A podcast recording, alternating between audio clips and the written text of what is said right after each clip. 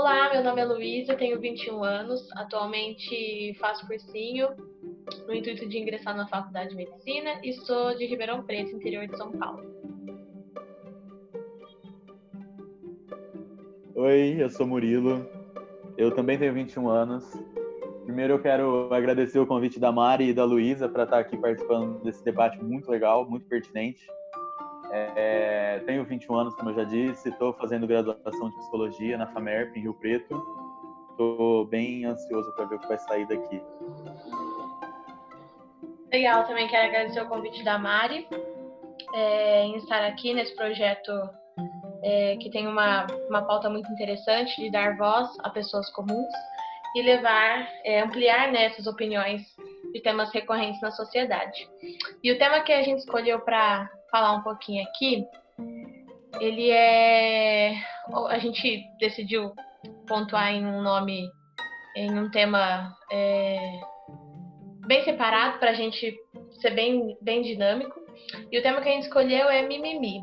É a dor que eu não sinto ou que eu não reconheço em mim. E esse ou ali ele é bem proposital, né? Para a gente conseguir trabalhar de uma forma bem separada de, um, de algo que converge para o mesmo assunto, que é o mimimi. E o primeiro ponto ali ele fala, né, que mimimi é a dor que eu não sinto. E refletindo sobre isso, é, eu percebi que a sociedade, nós temos uma forte tendência de classificar como mimimi, como frescura, a dor que a gente não sente. Aquilo que eu não vivenciei, aquilo que eu não experimento e que na minha posição enquanto é, espectador eu considero como frescura, como mimimi, né? Então, a gente ouve muito é que, por exemplo, o movimento antirracista, as cotas, por exemplo, e ações afirmativas do mesmo gênero são mimimi, são frescura, né? Mas muitas vezes eu digo isso porque a cor da minha pele em si já carrega um privilégio. Ainda que eu não perceba, ainda que eu não reconheça, existe esse privilégio. Mas por não por não sentir, por não ter passado pela dor de talvez é, vir de um, de, um, de um povo que durante anos foi escravizado, de um povo que após a escravidão foi marginalizado, eu sou incapaz de sentir essa dor, de reconhecer esse sentimento e muitas vezes classifico como mimimi. Classifico como mimimi o movimento feminista, né, dizendo que as mulheres estão com frescura, que as mulheres estão é, exagerando, que isso que isso não, não passa de uma graça, né? Digamos assim.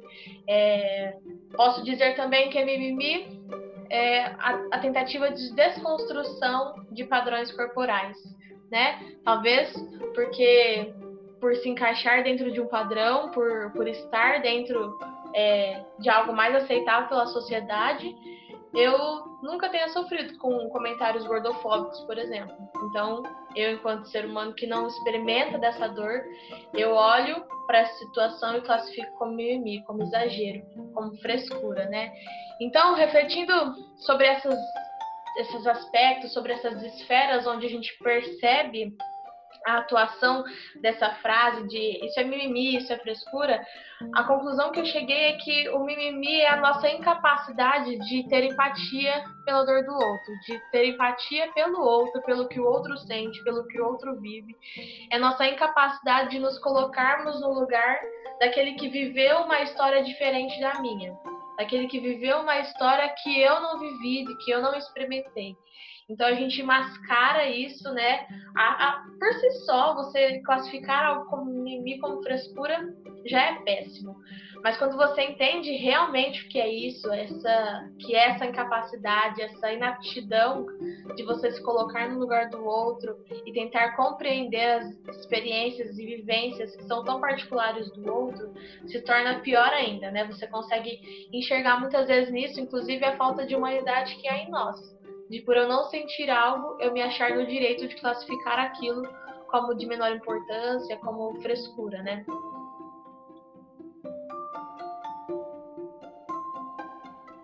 É, posso entrar, Luísa, na discussão um pouco? Pode, claro. É, agora, enfim, eu estou no começo da graduação da psicologia, mas uma das bases da, da nossa formação é a não relativização da dor. E quando a gente coloca em critérios de dores mais doloridas e menos doloridas, acabamos, de certa forma, por desumanizar as pessoas e colocar todos dentro do mesmo critério. E juntando agora com o que você fez um gancho com a escravidão, eu quero dizer que historicamente a nossa sociedade ela se reformula para procurar novas formas de calar as vozes oprimidas. O que antigamente no Pelourinho açoitavam os negros, hoje a abolição não permite mais, você vê como a lei não é critério de justiça, mas hoje a abolição tirou essa, essa violência da, do nosso meio social e acabou acrescentando outra. A gente calava pelo açoite e hoje, de certa forma, podemos ver que a sociedade cala pela descredibilização. A sociedade cala pelo mimimi. Então, eu acho muito pertinente, como você disse, trazer essa discussão para voz de pessoas comuns, para sair do campo do livro de história, para sair do campo, o campo de quatro paredes blindadas da faculdade e trazer isso para o nosso meio. O nosso meio que majoritariamente é negro e o nosso meio que majoritariamente vê a luta negra, a luta feminista, a luta de contra padrões de beleza como mimimi sabe? É... O que passaria na cabeça das pessoas se. O que passava na cabeça da Rosa Parks quando ela quis sentar no, no banco de um ônibus, porque era mimimi, esse lance de eu quero sentar onde eu quiser. Então, a gente tem que ver as novas formas como a sociedade se organiza para calar as, as vozes que lutam contra diversas opressões de continuar, se você quiser. Sim. É, nesse, pegando esse aspecto que você falou sobre a, as maneiras, as diversas maneiras, né, que uma sociedade encontra de calar aqueles com os quais eles não não se reconhecem, não se não acham importante, né, digamos assim.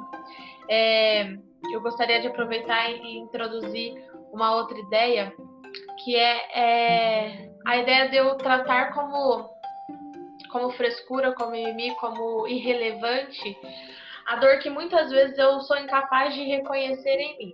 Então, talvez seja algo que eu viva, talvez seja algo que eu experimente ou que eu já experimentei, porém, é, eu sou incapaz ou eu não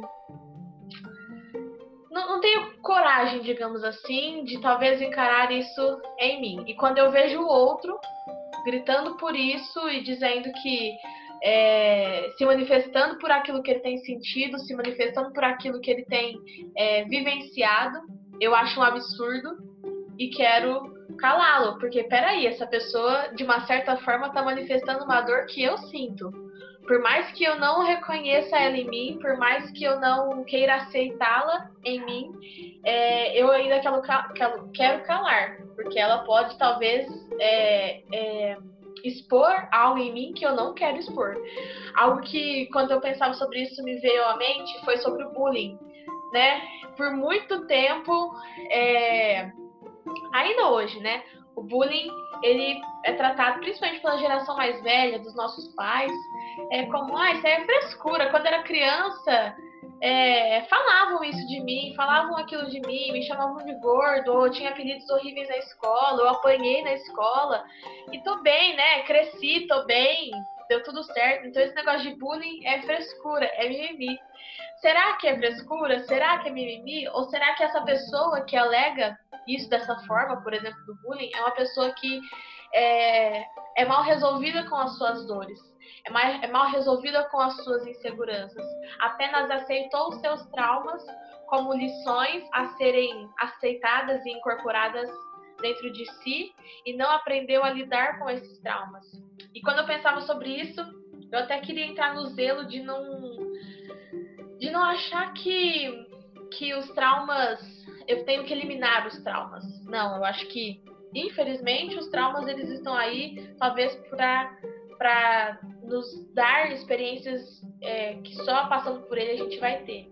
Mas eu não necessariamente preciso simplesmente sofrer com esse trauma, com as minhas dores, com a minha insegurança, com os meus medos.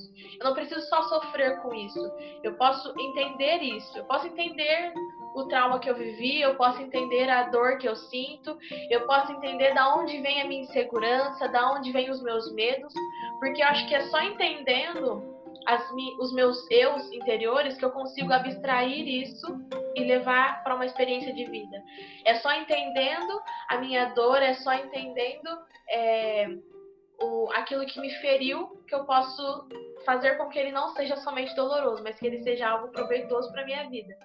E aí hoje a gente vê uma geração que a nossa, né, que por mais que tenha seus inúmeros problemas como todas as outras tiveram, a gente de alguma forma ainda tem tentado gritar isso, falar, olha, algo está errado, é, eu me sinto, eu tenho depressão, eu me sinto ansioso, eu não sou satisfeita com o meu corpo. A gente grita isso, a gente expõe isso na tentativa de entender o que está acontecendo com a gente, na tentativa de, de que alguém nos ajude, de que alguém é, sente com a gente e fale, não, então vamos entender por que, que você passa por tudo isso, por que, que você sente tudo isso.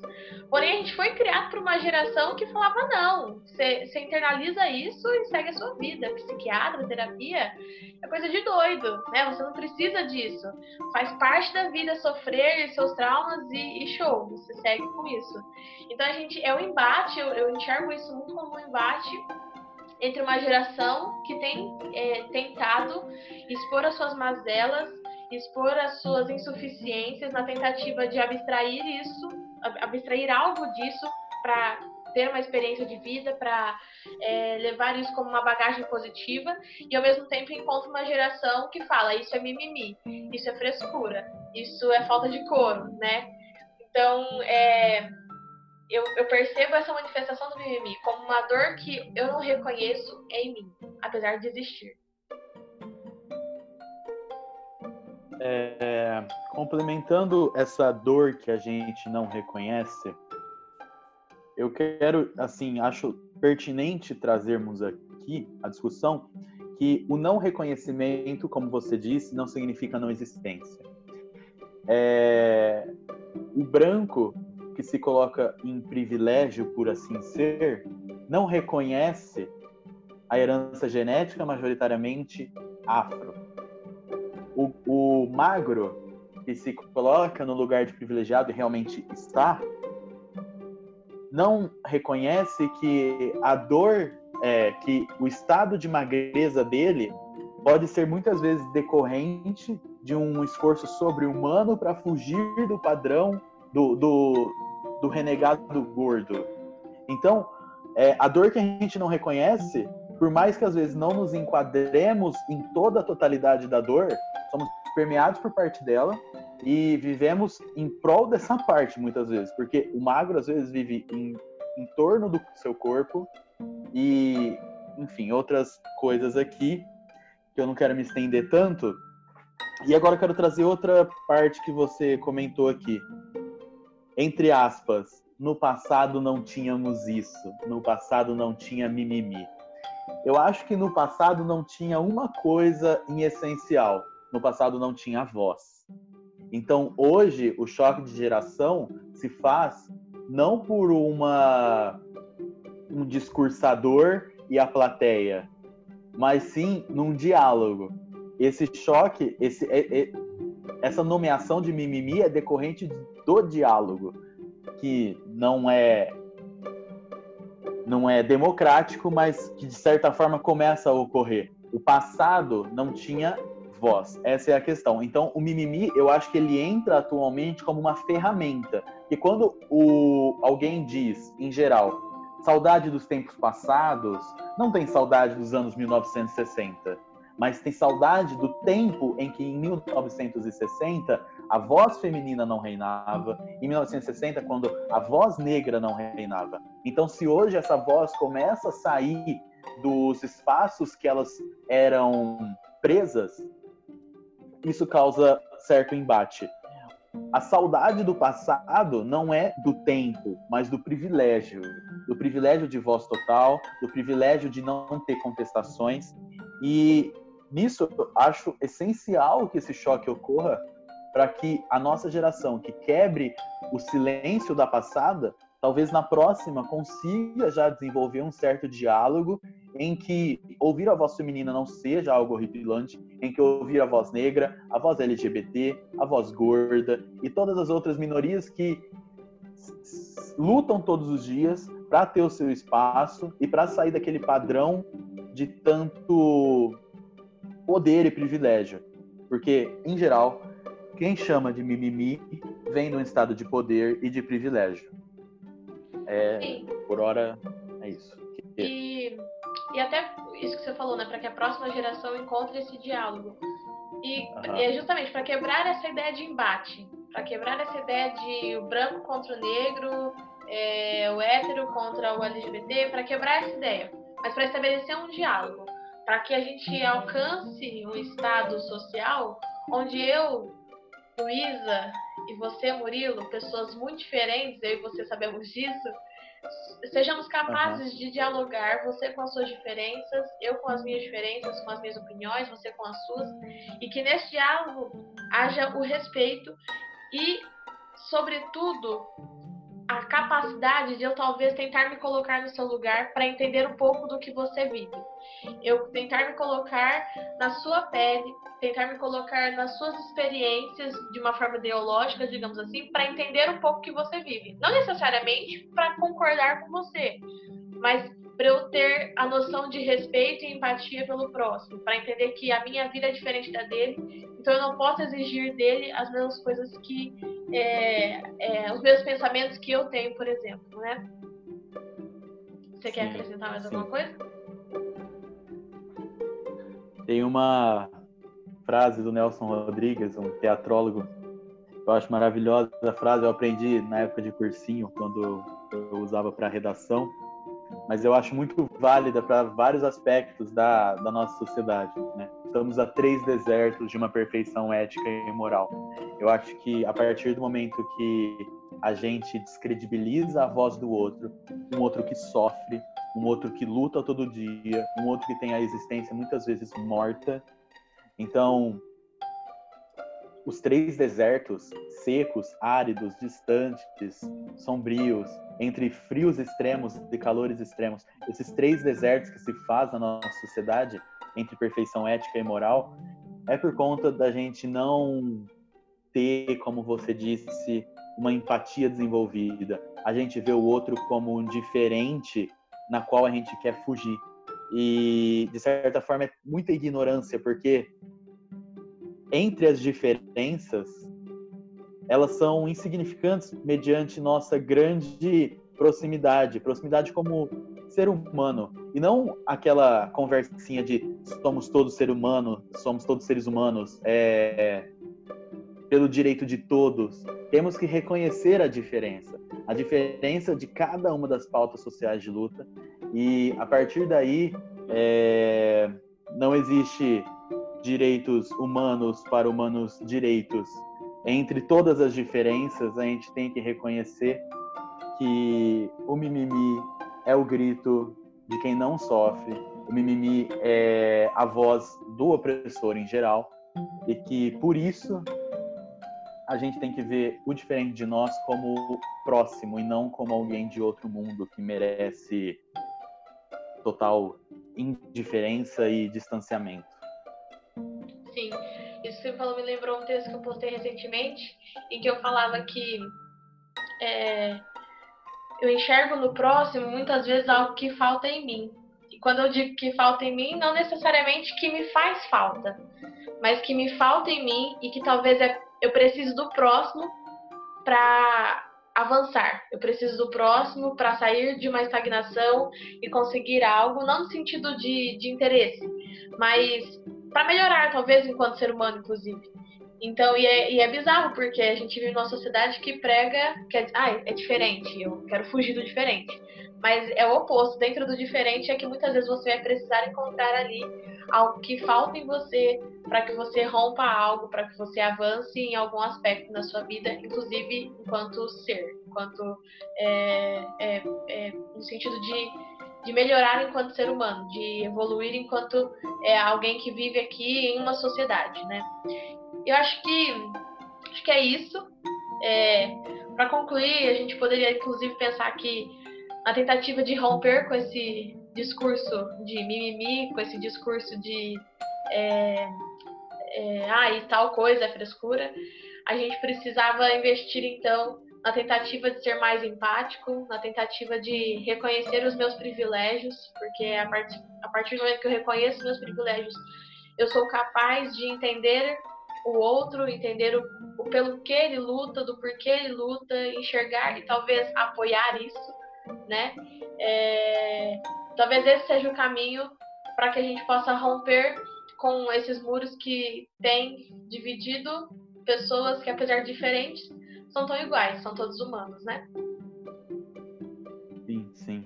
Especialmente nesse tempo de pandemia em que estamos isolados fisicamente por muitas barreiras sociais, acho que a voz é uma, uma boa ferramenta para permear todos os espaços e fazer da voz, eu não vou esquecer o começo dessa conversa quando você falou pessoas comuns ganhando voz. É usar a voz para atravessar todos os espaços. A discussão de mimimi não pode ficar dentro do campo intelectual, ela tem que entrar desde o boteco até a perifa, até a universidade, porque é só assim que a gente vai reconhecer a dor de quem está no boteco, a dor de quem está na periferia, a dor de quem está na universidade.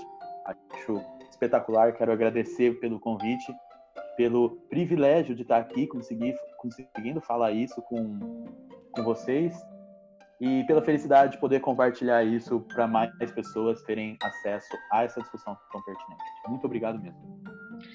Então é isso. Mais uma vez também quero agradecer a oportunidade que a Mari nos deu de estar aqui, de, de compartilhar um pouco da nossa visão, do nosso, do nosso pensamento em relação a esse assunto.